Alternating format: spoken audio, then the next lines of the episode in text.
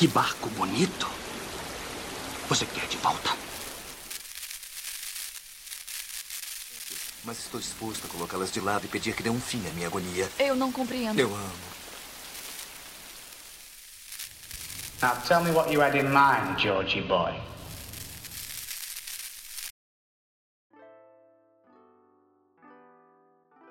Oi, eu sou a Isabela Oi, eu sou a Diana. e esse é o Diálogos. Hoje nós vamos dar continuidade ao projeto Ágata e nós vamos falar um pouco sobre o segundo livro publicado por ela, que é o O Adversário Secreto, de 1922. Então, para explicar para vocês como vai ser o formato, né, desses, desses podcasts que estamos fazendo sobre a Agatha, a gente vai começar dando algumas características gerais é, e falando algumas coisas interessantes sobre o livro. Depois a gente vai partir para a história do livro que a gente estiver comentando. Depois vamos falar a nossa percepção, os nossos comentários sobre a leitura. Depois sobre o final do livro, e então sobre as adaptações que a gente está tentando assistir, né? Que tenham a ver com cada um desses livros, já que tem tantas adaptações da Agatha Nossa, Christie no tem mundo. muita, muita, muito, muito, muito, muito material sobre Agatha e sobre cada uma das coisas que ela produziu. Então, assim, senta que lá vem conteúdo, meu. Bom, é, os detetives que vão protagonizar esse livro, esse Meus segundo livro, amores! são o Tommy e a Twopence. E assim, a gente gosta muito deles, porque eles são meu casal. extremamente carismáticos. É, eles aparecem no total de cinco livros da Agatha, que o legal, né, da história deles é que vai contando sobre a vida deles, É, eles vão né, eles vão envelhecendo. Eles começam jovens e o último livro que eles aparecem, eles já estão velhos, É, né? Então você avós. vai acompanhando a evolução da história deles, o que eu acho muito legal. E eles são muito carismáticos, não tem como você não gostar deles, assim. É, esse é um livro muito diferente, né, da Agatha, que de- não é nem de perto, assim, um dos mais famosos ou que faz mais sucesso. Apesar deles terem cinco livros, né, esse casal, ele, tipo assim, são, são livros bem fracos, assim, perto dos grandes livros da Agatha. São livros bem fraquinhos. Mas é, nós vamos aqui exaltar sim.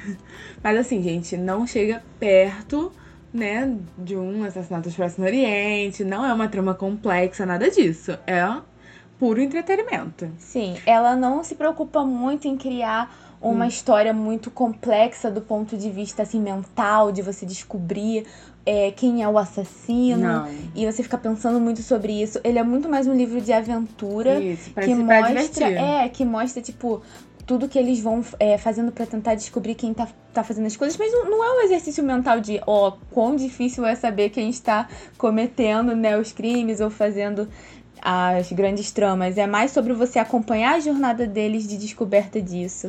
A aventura que eles se metem, né, todas as roubadas que eles entram. A própria Agatha, tipo, ela dedica, né, o adversário secreto e ela escreve é para todos aqueles que levam uma vida monótona, na esperança de que possam viver em segunda mão os prazeres e perigos da aventura. E é exatamente isso. Ele é sobre pessoas completamente normais, completamente possíveis de ser eu, você, esse casal, que se metem num- numas enrascadas, numas coisas muito mirabolantes. Então é muito legal porque é uma forma de introduzir tipo, as pessoas comuns numa narrativa que não tem nada de comum. Então, assim, é só diversão, gente. Muito bom.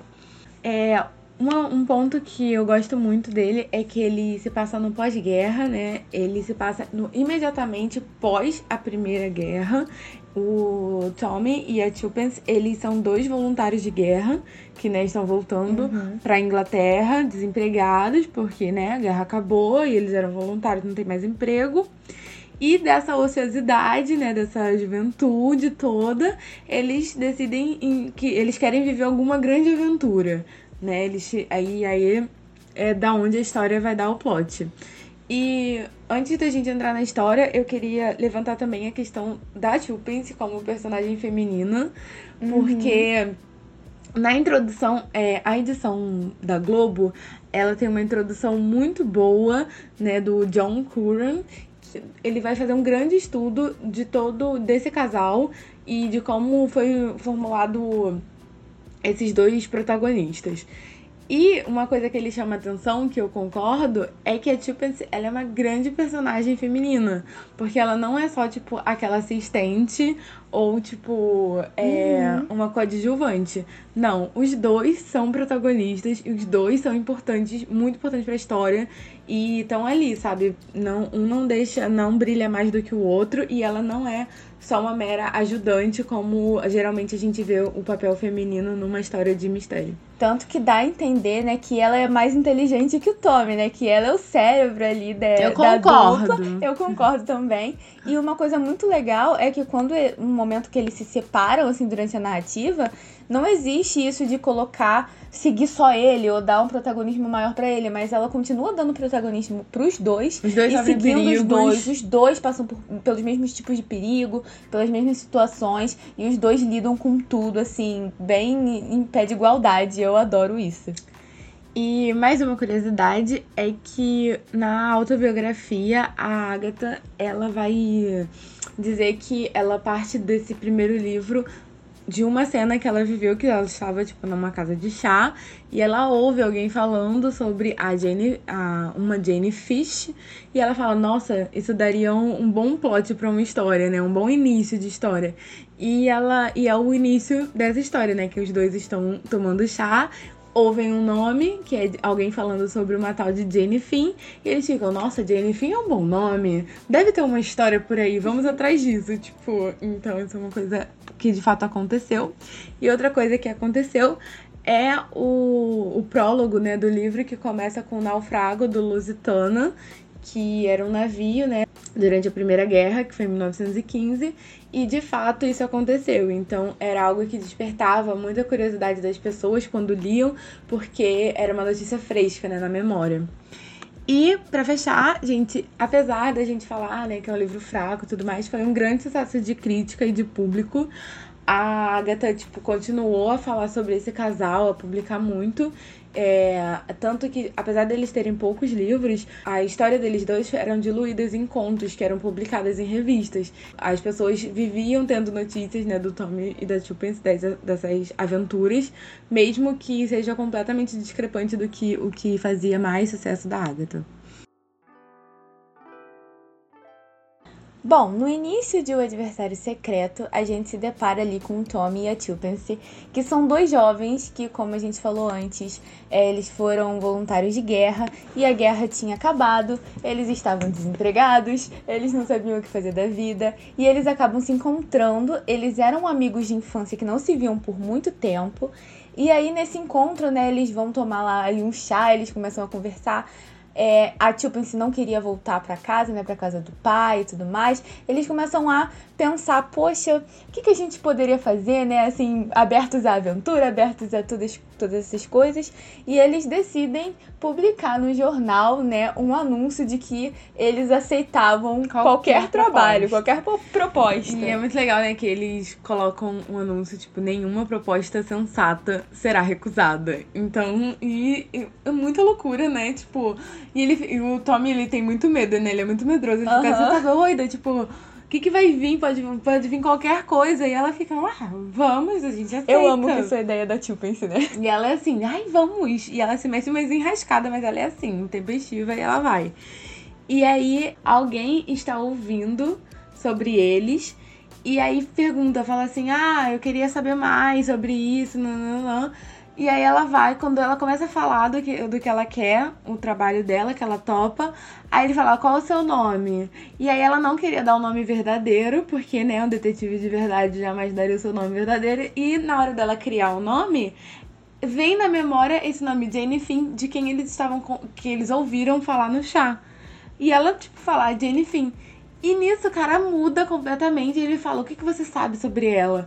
E aí ela começa a blefar assim com o cara, tipo, eu tenho informações, quanto você tá disposto a pagar? E ela começa a blefar. Pensando rápido, né? O cara paga ela e aí ela sai, porque ele deu um problema assim, ele sai. E aí ela encontra o Tommy e ela fica assim, cara, olha, me pagaram pra saber sobre essa Finn, ela deve ser alguém importante. Vamos colocar um anúncio procurando mais informações sobre a Finn. E aí eles publicam outro anúncio se alguém tinha alguma notícia sobre ela. E aí eles recebem duas respostas, que né, vai ser os, os personagens principais assim que vão aparecer. Que uma é do Julius, que é um milionário americano, estadunidense. O outro é um funcionário do governo, né? Que faz parte do governo. Que, que, que tem interesse em saber mais, né, o que, que eles sabem sobre ela. E eles decidem, tipo, topar as duas propostas. Eles vão ouvir um e o outro e investigar os dois.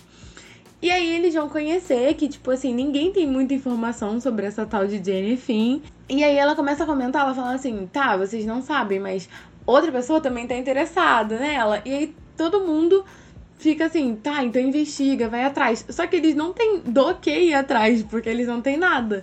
E aí, tipo, eles ficam, não, a gente tem informações sim, vamos pegar essa pista aqui e, e tal. E quando eles vão falar com o Julius, ele tem uma foto da Jennifer. Porque ele diz que é prima dele. Por isso que ele tá atrás dela, porque ele quer dividir a herança. E aí ele fala: Você tem uma foto? Então vamos buscar essa foto.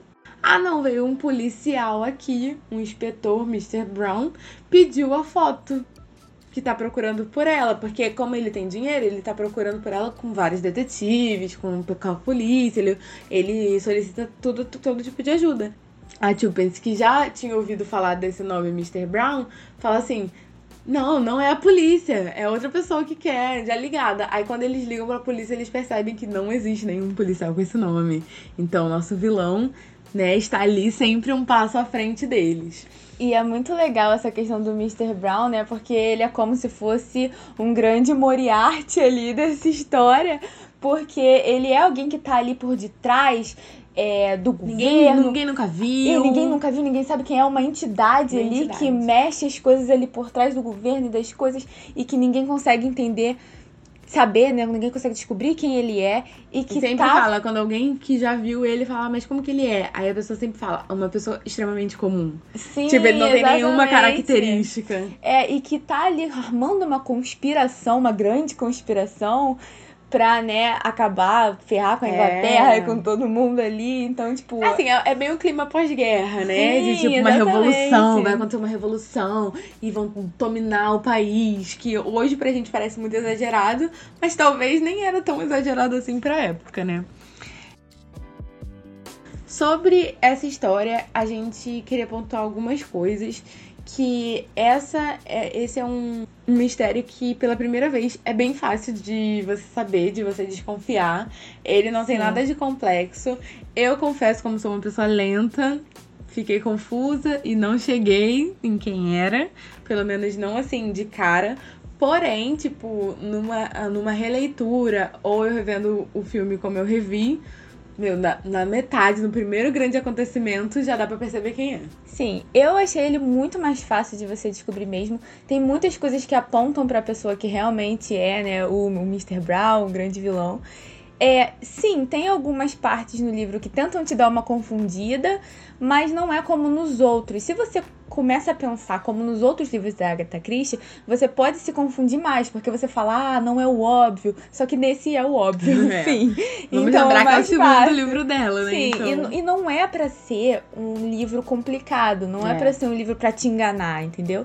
É para você ir ali junto com eles. Então, é mais difícil, é mais fácil sim de você entender quem tá ali por trás. Pontos que eu gosto nessa história é o ritmo, porque eu acho que ele é muito acelerado, uhum. ele é de ação. Então, desde o primeiro ponto, que para mim é onde começa ali o ritmo, que é quando ela se disfarça para ser é, governanta e ali se separam, né? Que ela percebe que tem uma visita ali de alguém que ela já viu.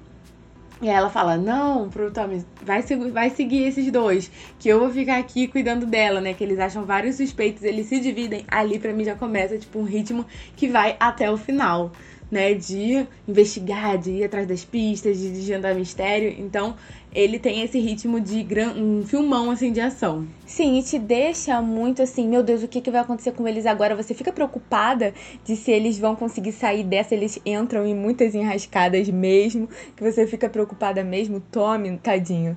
Tem um momento que ele é sequestrado, é assim, desesperador. Desesperador. Eu acho que essa é uma diferença também, porque os outros livros da Agatha, principalmente do Poirot, você continua a leitura porque você quer descobrir aquele mistério. Mas esse do Tommy da Chupin, Hum, se você preocupado continua, com você tá eles. preocupado com eles, É. exatamente. Você tá assim, no ritmo da leitura é diferente, assim, é, ela te prende, a Agatha te prende É. de formas diferentes, com os é, detetives diferentes. É, é brilhante. Eu queria chamar a atenção por uma coisa que ele falou é, na introdução, que eu achei também muito legal, de como quem são os suspeitos, né, da história, assim, na não pra gente, né, na que a Agatha elenca. Que é, é sempre, tipo, um estrangeiro. Então, assim, qualquer estrangeiro já é automaticamente suspeito. Uhum. E eles colocam lá alguns meio russos, meio assim, né, pra poder. Que é o grande. Coisa, como eu falei, gente, se você lembrar da época, tem até coisa, mas pra mim soa aquela xenofobia, É, né? com certeza. Que, gente, Grã-Bretanha, né? E o Július, né, como o milionário americano O burro, arquétipo. que só tem dinheiro, não tem cérebro. Eu amo um deboche com os Estados Unidos, Eu então também. não vejo problemas. Bom, sobre o final, é, eu acho que tem dois pontos principais, assim, que são elencados. Primeiro que é a busca, né, de onde está a Jane Finn, quem é ela, o que aconteceu com ela. E depois é a questão do Mr. Brown. Então são duas questões. É, quando chega ali na parte que o Julius, que tá seguindo, né? O Julius fica seguindo um e o Tommy vai seguir outra pessoa. O Julius vai, vai parar nesse sanatório, que é de onde um cara sai com uma pessoa que está desmemoriada e com uma enfermeira. Gente, assim, pra mim já era óbvio ali que aquela pessoa desmemoriada, que a gente depois vai ver que vai ficar presa onde o Tommy está, é a Jane Finn, que é essa a Ned, que pra mim é ela, né, obviamente. Mas, enfim, não é nesse momento que se explica que é ela, mas pra mim fica subentendido. E depois disso, né, depois que o Tommy consegue sair lá do lugar que ele tá preso e tudo mais, que ele meio que já entendeu tudo, já entendeu que ela é a Jane Finn, já entendeu tudo, a gente ainda tem dois suspeitos, que é o advogado que tá com eles esse tempo todo e o Julius. Por quê? Se o Mr. Brown estava lá na casa da Rita e matou a Rita, lembra, né, que tava a Tulpens, o Julius e o advogado. A Rita morre. Não foi a Tulpens, que a gente sabe que não foi. Então, só poderia ser o Julius ou o advogado. E eles sabem que quem matou foi o Mr. Brown, que todos sentem a presença do Mr. Brown. Porque ele tava ali, não é mesmo? Então a gente tem dois suspeitos. Pra mim, o Julius nunca foi suspeito. Eu nunca suspeitei dele. Eu não Pra sei. mim Porque não. pra mim o arquétipo de americano burro é tão Sim, forte que ele eu não achava tão, que era é, ele. era tão assim, uma pessoa idiota que pra mim não tinha como ele ser um grande é, arquiteto. E pra mim, do- quando ele de vai atrás, assim. que ele vai atrás da garota, ele cai e quebra a perna e fala assim: Meu, se ele fosse vilão, ele Sim. não teria quebrado a perna. E o advogado, ele é muito mais suspeito em tudo, assim. Ele é muito mais inteligente, ele é muito mais, sabe, o tipo de pessoa que faria isso, sabe? Então, Então, o. Só que com- quando chega o lance do bilhete, que é o que desvenda tudo pro Tommy, né? Que ele vê que tem um bilhete é, pedindo pra. Como se a, como se a Tulpence pedisse pro, pra ele encontrar ela. Só que é- eles assinam errado. E aí ele vê, tá, estão enganando ela. Só que também, quem, só quem sabia daquela informação era o Julius e o advogado. Então ali ele fica, reduz o mundo pra duas suspeitas. Quando ele consegue sair de lá, ele encontra já o. Ele encontra o, Julius. Né, que ele volta pro, pra onde eles estavam, ele encontra ele. E encontra o advogado. Então, ele já, já sacou, mas ele ainda tem dois suspeitos. E ele, quando eles conseguem libertar a- as outras duas que foram pegas né, nessa armadilha, quando ele consegue libertar, ele fala assim: vai e, e conta tudo pro advogado.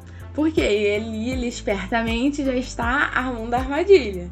Ele vai ver, bom, quem pegar agora, quem for atrás delas, vai ser o, o Mr. Brown. E que é o grande desfecho, que é quando as meninas estão ali, que elas vão achar o documento, né? Que docu- os grandes papéis estavam dentro do quadro que a, a Jane Finn tinha carregado e tudo mais.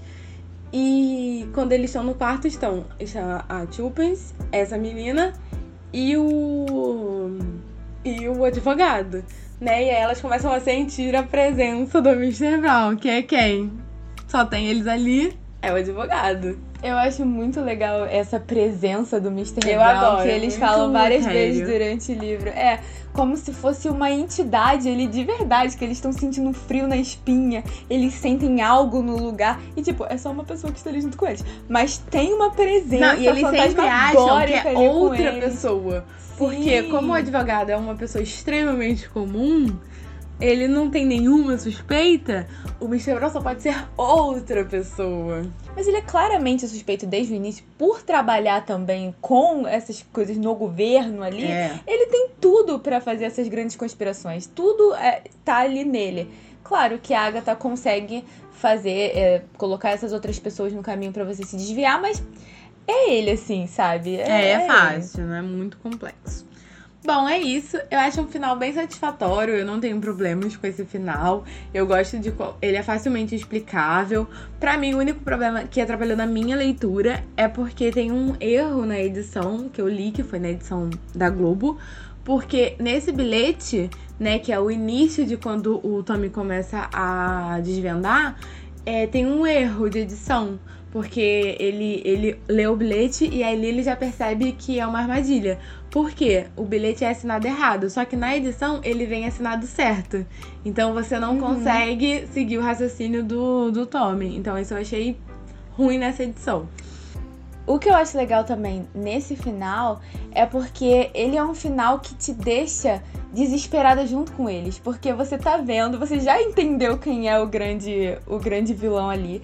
Você tá vendo que ele tá indo junto com elas, você sabe que ele vai tentar matar elas e você sabe que o Tommy tá tentando chegar lá também, e você fica no desespero de será que ele vai conseguir chegar a tempo? E aí isso te motiva a ler rapidamente, Sim. desesperadamente pra saber o que vai acontecer. Não tanto o onde está o papel, mas o meu Deus, será que ela Não, vai os sair papéis são zero É, importantes. tipo, não tem importância nenhuma. É só, tipo, eles, sabe? Eles vão conseguir se encontrar, eles vão sair dessa bem. E também tem uma questão que, pelo livro todo, eu amo, que é os, é, os romancezinhos, Ah, as- o flerte, os- né? o flertezinho entre eles durante todo o livro, né? Que não é uma grande Eu coisa, mas amo. tem ali aqueles lembra pontos. que o, tem um momento que o Julius pede pra casar com ela, com a E ela nega. E no início do livro ela fala que, tipo assim, ai, tudo que ela queria era que um milionário pedisse ela em casamento Aham. e ela tava com a vida feita. E o milionário pede ela e ela fica, ai, preciso pensar. Aí, tipo, no, o Tommy, quando ele fica sabendo disso, ele fica, ai, não. Então eles ficam Ai, mas juntos, eu muito amo, fofo. amo eles juntos, fofos. Eu adoro toda essa palhaçada. Então, assim, perfeito. Eu amo. Sobre as adaptações, adaptações, eu queria falar que é, tem um filme que é de. foi feito em 1928 sobre, sobre essa história. Ele é um filme alemão, só que é um filme muito raro de se encontrar.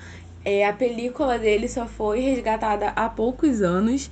Então eu não achei esse filme em Eu lugar também não nenhum. achei, procurei bastante, mas não Mas achei. eu acho que é muito legal que dá um indício da popularidade dessa história, porque, né, chegou na Alemanha, moveu, assim, fundos para ser feita uma adaptação.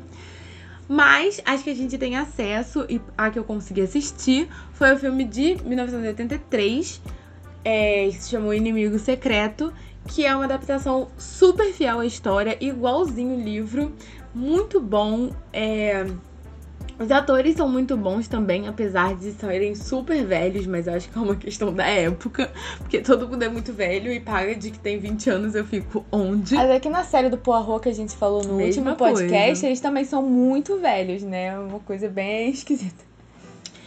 E, e tem uma série também, né, da BBC, nova de 2015. Só que a série junta todas as histórias e, e já parte do ponto que eles são casados. Então a gente Sim. preferiu não assistir. E não era fiel à história também. Eu assisti os primeiros minutos, assim, e aparecia ele se encontrando com a Jane, com a Jane Finn, né? Uma coisa, assim, totalmente nada a ver. É, então, eles assim, acho que eles incrementaram demais, então eu decidi não assistir mesmo. Talvez é isso. depois que a gente terminar É, talvez seja eles, bom, gente mas não no ponto de vista de ser muito fiel. Bom, então foi isso que a gente achou sobre esse livro do Tommy da Tuppence, que foi o primeiro. Nós estamos já é, empolgados para ler o próximo deles, porque eu não li ainda Nossa, vai outro deles. ainda. É, vai demorar um pouco ainda, mas a gente chega lá.